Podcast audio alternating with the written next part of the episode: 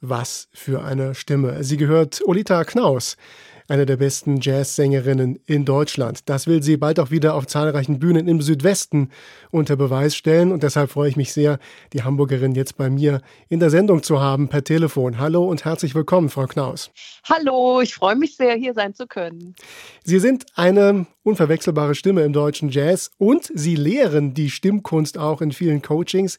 Ich finde ja sehr spannend, wie Sie auf Ihrer Homepage Ihre Lehrmethode umschreiben. Und zwar mit der Balance zwischen kontrolliertem und freiem Singen.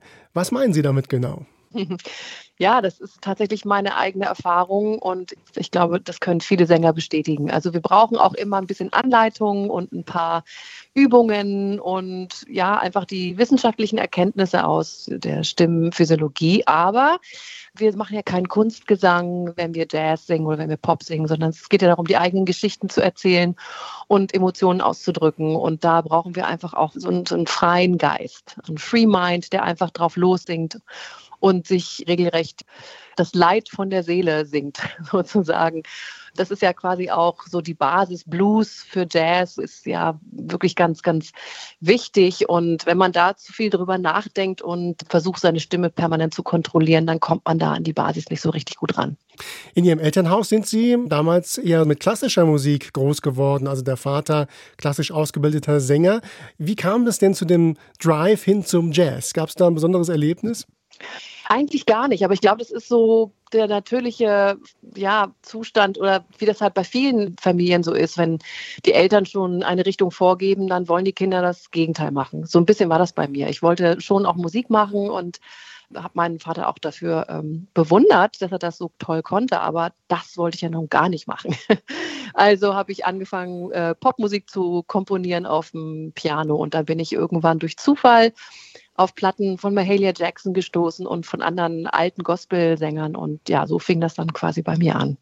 Wann haben Sie denn Ihre Stimme für sich als Instrument entdeckt? Gab es so einen Moment, wo Sie sagen, die Stimme ist was Besonderes, ich will mich mit der ausdrücken als Sängerin? Nein, das war was ganz Natürliches. Ich habe Klavier gelernt, aber ich habe immer dazu gesungen. Also gesungen wurde sowieso immer bei uns in der Familie, auch vor allen Dingen, äh, wenn wir so Familienfeste hatten. Das war was ganz Natürliches. Da habe ich nie drüber nachgedacht. Habe ich einfach immer gemacht. Mhm. Kam einfach aus Ihnen raus. Ja, und das durfte auch. Das wurde ja auch nicht verboten. Und ich habe mir das abgeguckt bei meinen Familienmitgliedern, Cousinen, Tanten, Onkel. Wir haben ja alle gesungen. Insofern, ja, das war Teil unserer Kultur sozusagen. Sie singen nicht nur, Sie schreiben auch Ihre Songs selbst und dabei sind Sie sehr wandlungsfähig. Also Jazz, Soul, Funk, elektronische Musik beim Komponieren eines Stückes, haben Sie da so eine besondere Vorliebe oder wo fühlen Sie sich am meisten zu Hause oder überall? Ja, ich finde ja, Musik ist, man kann nicht sagen, es gibt schlechte oder gute Musik. Es gibt in jeder Stilistik was Tolles zu finden, was Interessantes zu finden. Und ich bin halt sehr neugierig und ich kann mich in verschiedenste Stilistiken und Genres reindenken und reinfühlen. Und manchmal kommt mir so ein Song durch das Radio unter oder ich gehe auf ein Konzert und stelle fest, wow, was ist das denn? Und dann interessiere ich mich dafür. Und so, ja, bin ich dann einfach sehr experimentell und sehr neugierig und verwandle dann meine Komposition, die ich natürlich am Klavier komponiere, eben auch manchmal mm, so sehr, dass sie halt in so ein Elektrogenre passen oder mehr in, in Rock-Pop-Musik oder Latin. Man kann ja alles Mögliche machen. Man braucht Melodien, man braucht Harmonien und einen Text, eine Aussage. Und dann, ja, dann mal gucken, wo es hingeht. ja, Ihr aktuelles Projekt, aktuelles Album heißt Old Love and New.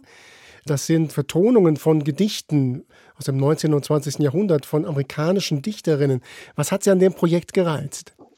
Das wollte ich schon immer mal machen. Es haben viele Kollegen vor mir schon gerade im Jazz Gedichte vertont. Und ich fand das immer sehr spannend und ich wollte mal gucken, ob ich damit umgehen kann, wenn mir so ein Text vorgelegt wird, den ich nicht verändern kann, der ja von jemandem anders geschrieben wurde. Ich muss mich also auch in diese Person hineinfühlen, hineindenken und dann gucken, dass ich dem Text oder diesem Gefühl musikalisch gerecht werde. Also ich fand, das war eine Riesenherausforderung, was war was Neues, das wollte ich immer mal machen. Und ja, ich stelle mich gerne immer mal wieder solchen Herausforderungen und ähm, wachse dann daran.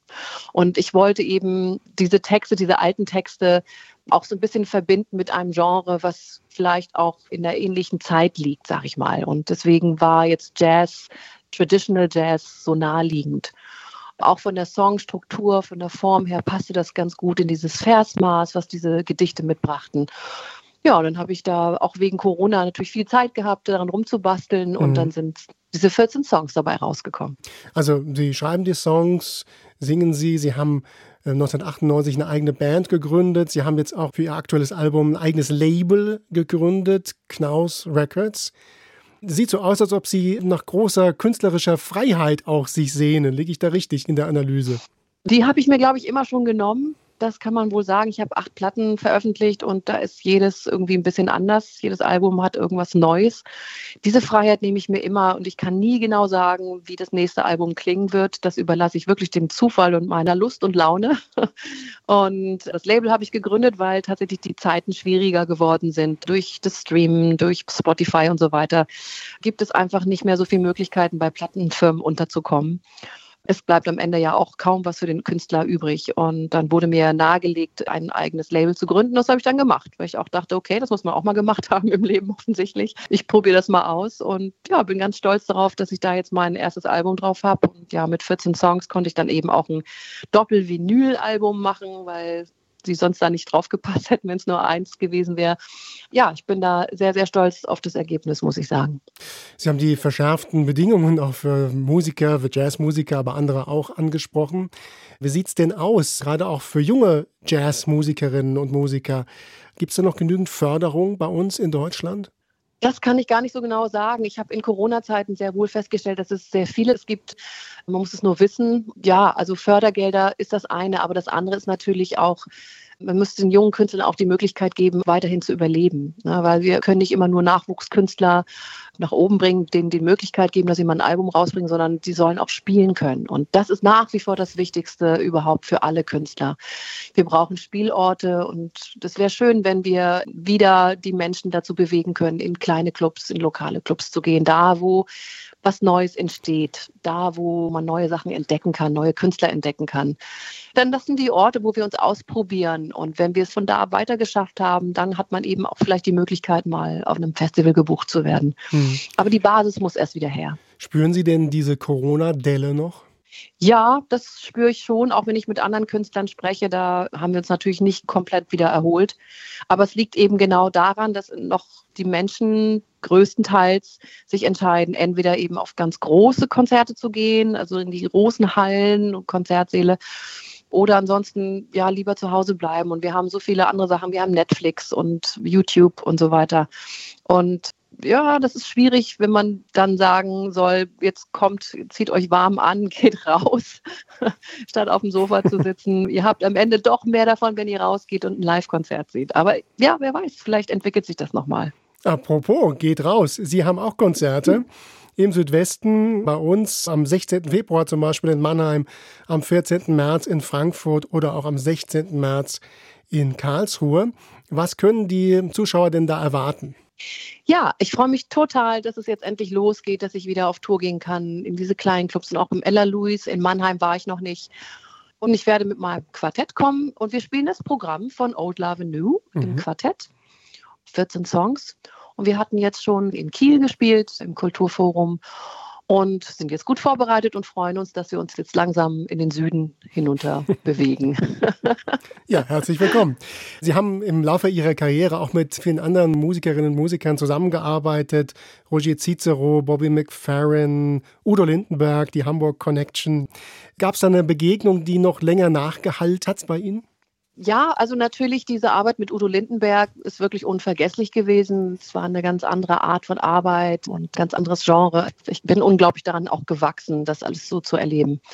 Für mich als Jazzmusikerin sind solche Begegnungen, wie ich sie jetzt vor einem Jahr hatte mit Till Brönner. Wir haben eine Woche auf Sylt da verbracht und haben zusammen gearbeitet, sind aufgetreten und haben auch Privatzeit miteinander verbracht das war ganz toll und davon profitiere ich auch nochmal sehr, also weil ich da auch ganz viel rausziehe und lerne. Ja. Hm.